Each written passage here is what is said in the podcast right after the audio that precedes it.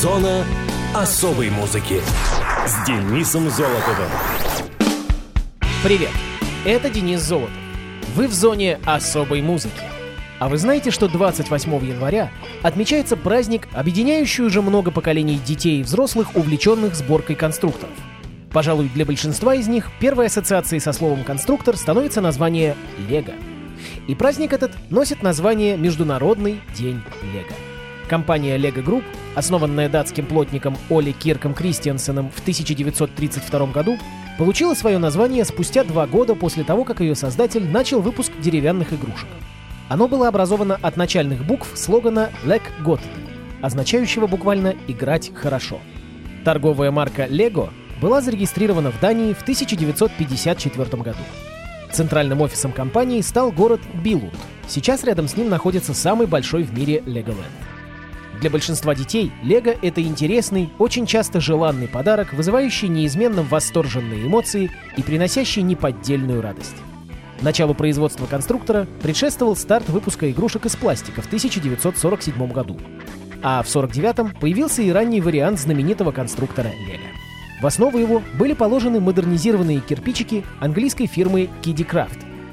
Спустя почти 10 лет, 28 января 1958 года, компания запатентовала современный кирпичик Лего, использующийся как основа для всех выпускающихся по настоящее время конструкторов компании. Именно эту дату и начали отмечать как Международный день Лего. Компания неоднократно меняла свой логотип, последний раз в 1998 году, но оставалась верна изначальным принципам – высокое качество и универсальность. Популярность конструктора такова, что несколько наборов из его ассортимента даже побывали в космосе в 2011 году. Среди достижений энтузиастов-поклонников Лего стоит упомянуть огромную модель самолета в масштабе 1 к 1, созданную в 2013 году, башню высотой более 34 метров, а также железную дорогу протяженностью порядка 4 километров. Конструктор лег в основу ряда мультипликационных проектов на основе существующих фильмов, где обстановка и действующие персонажи — элементы и анимированные фигурки Лего. По некоторым данным, в составе конструктора даже присутствует вещество, позволяющее обнаружить на рентгене случайно проглоченный ребенком элемент. Взрослые, принимающие участие в сборке Лего вместе с детьми, нередко надолго зависают и не могут оторваться от конструктора, способного вызвать интерес и увлечение даже у них. Да что говорить, я и сам тоже любитель пособирать его. Ну а теперь давайте перейдем к музыкальным датам и событиям последней недели января. Мус-именинник. 26 января 1961 года родился Том Кифер, американский рок-музыкант, автор песен, наиболее известный как вокалист и гитарист рок-группы Cinderella. Карл Томас Кифер появился на свет в Спрингфилде, в штате Пенсильвания. Том рос в музыкальной семье и начал играть на гитаре еще в юном возрасте. Вскоре он полюбил блюз и находился под сильным влиянием этой музыки. Кифер присоединился к своей первой рок-группе в средней школе. Молодой музыкант в попытках борьбы с наркоманией и злоупотреблением алкоголем решил бросить школу, чтобы продолжить музыкальную карьеру. Тем не менее, его мать Адриенна предложила ему остаться в школе, пообещав новую гитару Gibson Les Paul после ее окончания. Кифер окончил школу, получил желанный инструмент и начал играть на гитаре в таких группах, как Saints in Hell, Telepath и Diamonds. После того, как Том переборол свою зависимость, он сфокусировался на музыкальной карьере. Он начал писать оригинальный материал и нашел финансовую поддержку. Кифер постепенно приближался к мечте стать успешным музыкантом, сформировав группу Cinderella с хорошим другом и басистом Эриком Бриттенгеном, с которым он познакомился в ночь на Хэллоуин в 1980 году. Несмотря на скромность, музыкант взял на себя роль вокалиста, потому что они не могли никого найти. После тура в поддержку альбома Heartbreak Station 90 -го года Кифер потерял голос. Он перенес несколько операций, но безрезультатно, в конце концов, выяснилось, что у него был паралич левого корня языка. Хуже того, его мать умерла от рака. К 1994 году группа выпустила последний свой альбом Steel Climbing и через год распалась. Кифер же продолжал заниматься своими голосовыми связками. Также он боролся с депрессией. Том был вынужден научиться петь снова и в конце концов начал работать над сольным проектом. Он развелся с женой и поселился в Нэшвилле, Теннесси, где продолжил над ним работу. Работу пришлось отложить после того, как Синдерелла воссоединилась в 1997 году и стала гастролировать. Группа подписала контракт с Sony Music, но новых записей не выпускала. Однако у них вышли сборник лучших хитов Once Upon a в 1997 году и концертный альбом Live at the Key Club в 2001. Кифер и Синдерелла завершили свой 20-летний юбилейный тур в 2006 году с другими рок-ветеранами Poison, которые также отмечали 20 лет в музыкальном бизнесе. Тур был поразительно успешным и быстро стал одним из самых успешных гастролей 2006 года. В среднем около 12 тысяч человек посещали каждый концерт. Команда планировала отправиться в тур и в 2008 но, к сожалению, он был отложен после того, как у Кифера снова появились проблемы с языком, что сделало невозможным его пение в ближайшем будущем. Том вернулся на сцену в 2013 году со своим сольным альбомом «The Way Life Goes». В сентябре 2019 вышел его второй студийный альбом «Rise». Том женат на авторе песен Саванне Сноу. В феврале 2004 года у пары родился сын Джейден. У Тома Кифера день рождения, ну а в зоне особой музыки Синдерелла и их трек под названием «Gypsy Road».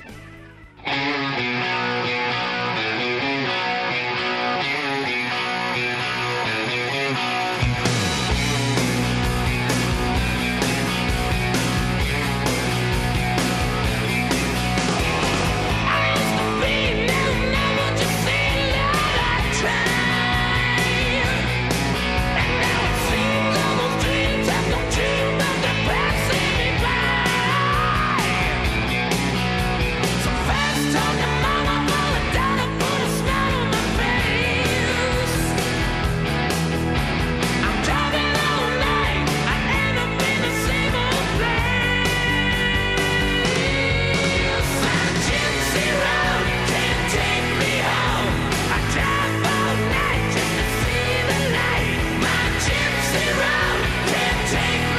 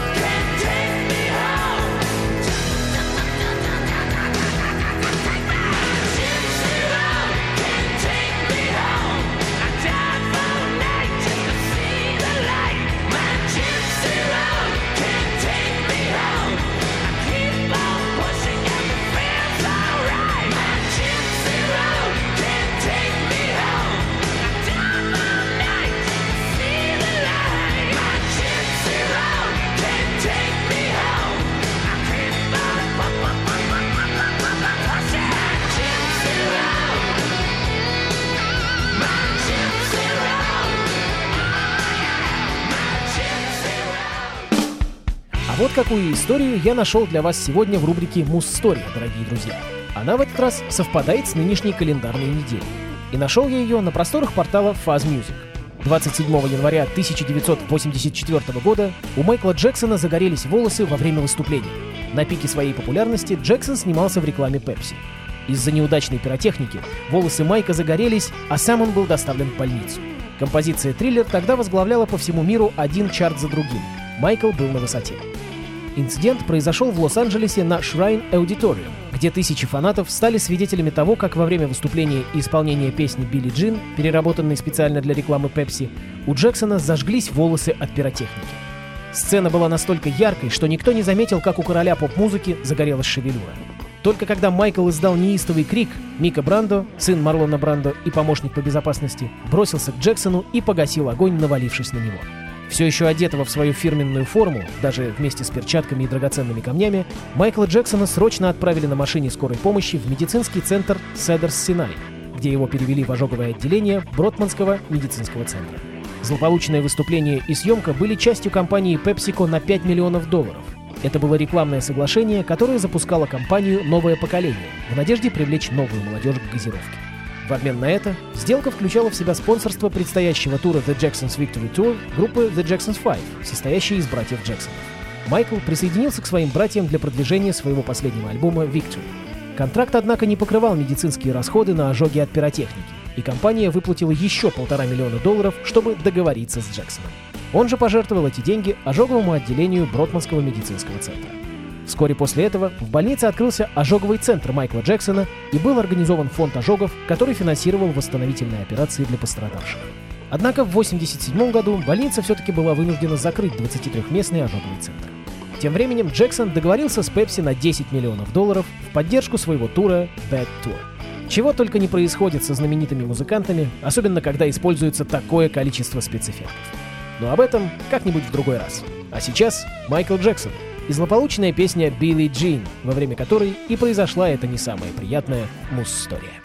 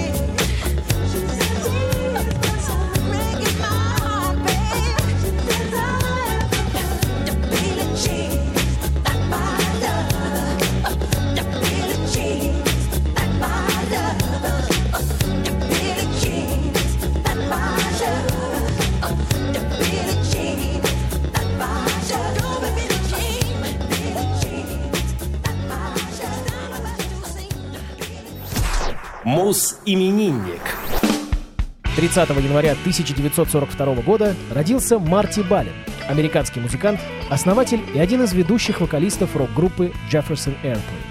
Мартин Джеральд Бухвальд родился в Цинциннати, штат Огайо, в семье Кэтрин Юджинии в девичестве Талбот и Джозефа Бухвальда.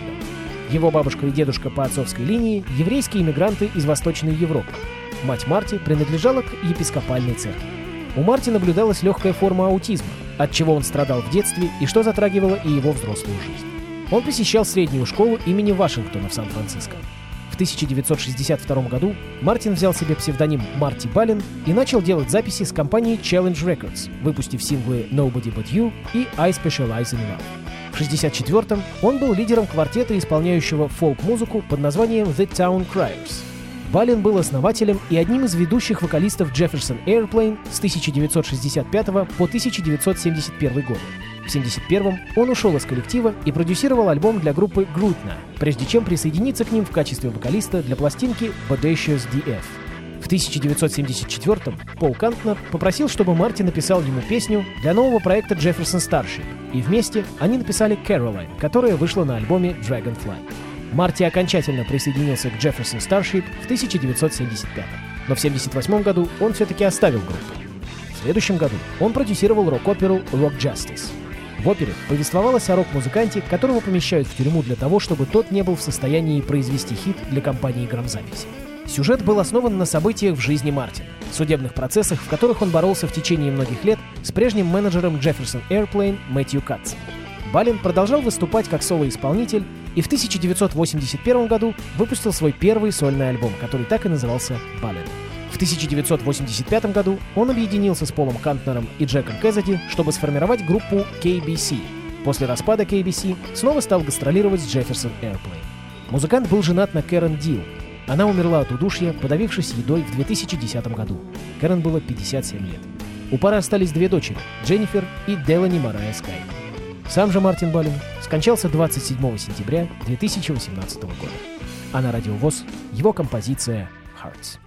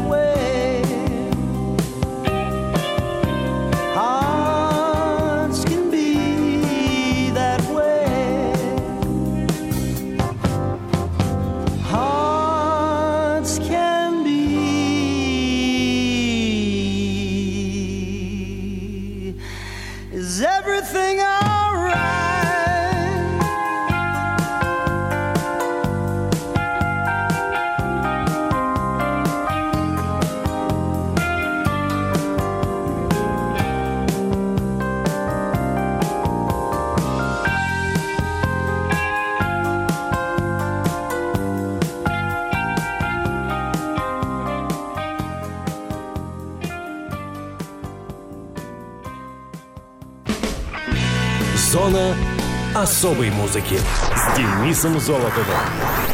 Хочешь услышать о своем любимом исполнителе? Записывай адрес. Зона, дефис, музона, собака, яндекс.ру. А на сегодня все. Счастливо.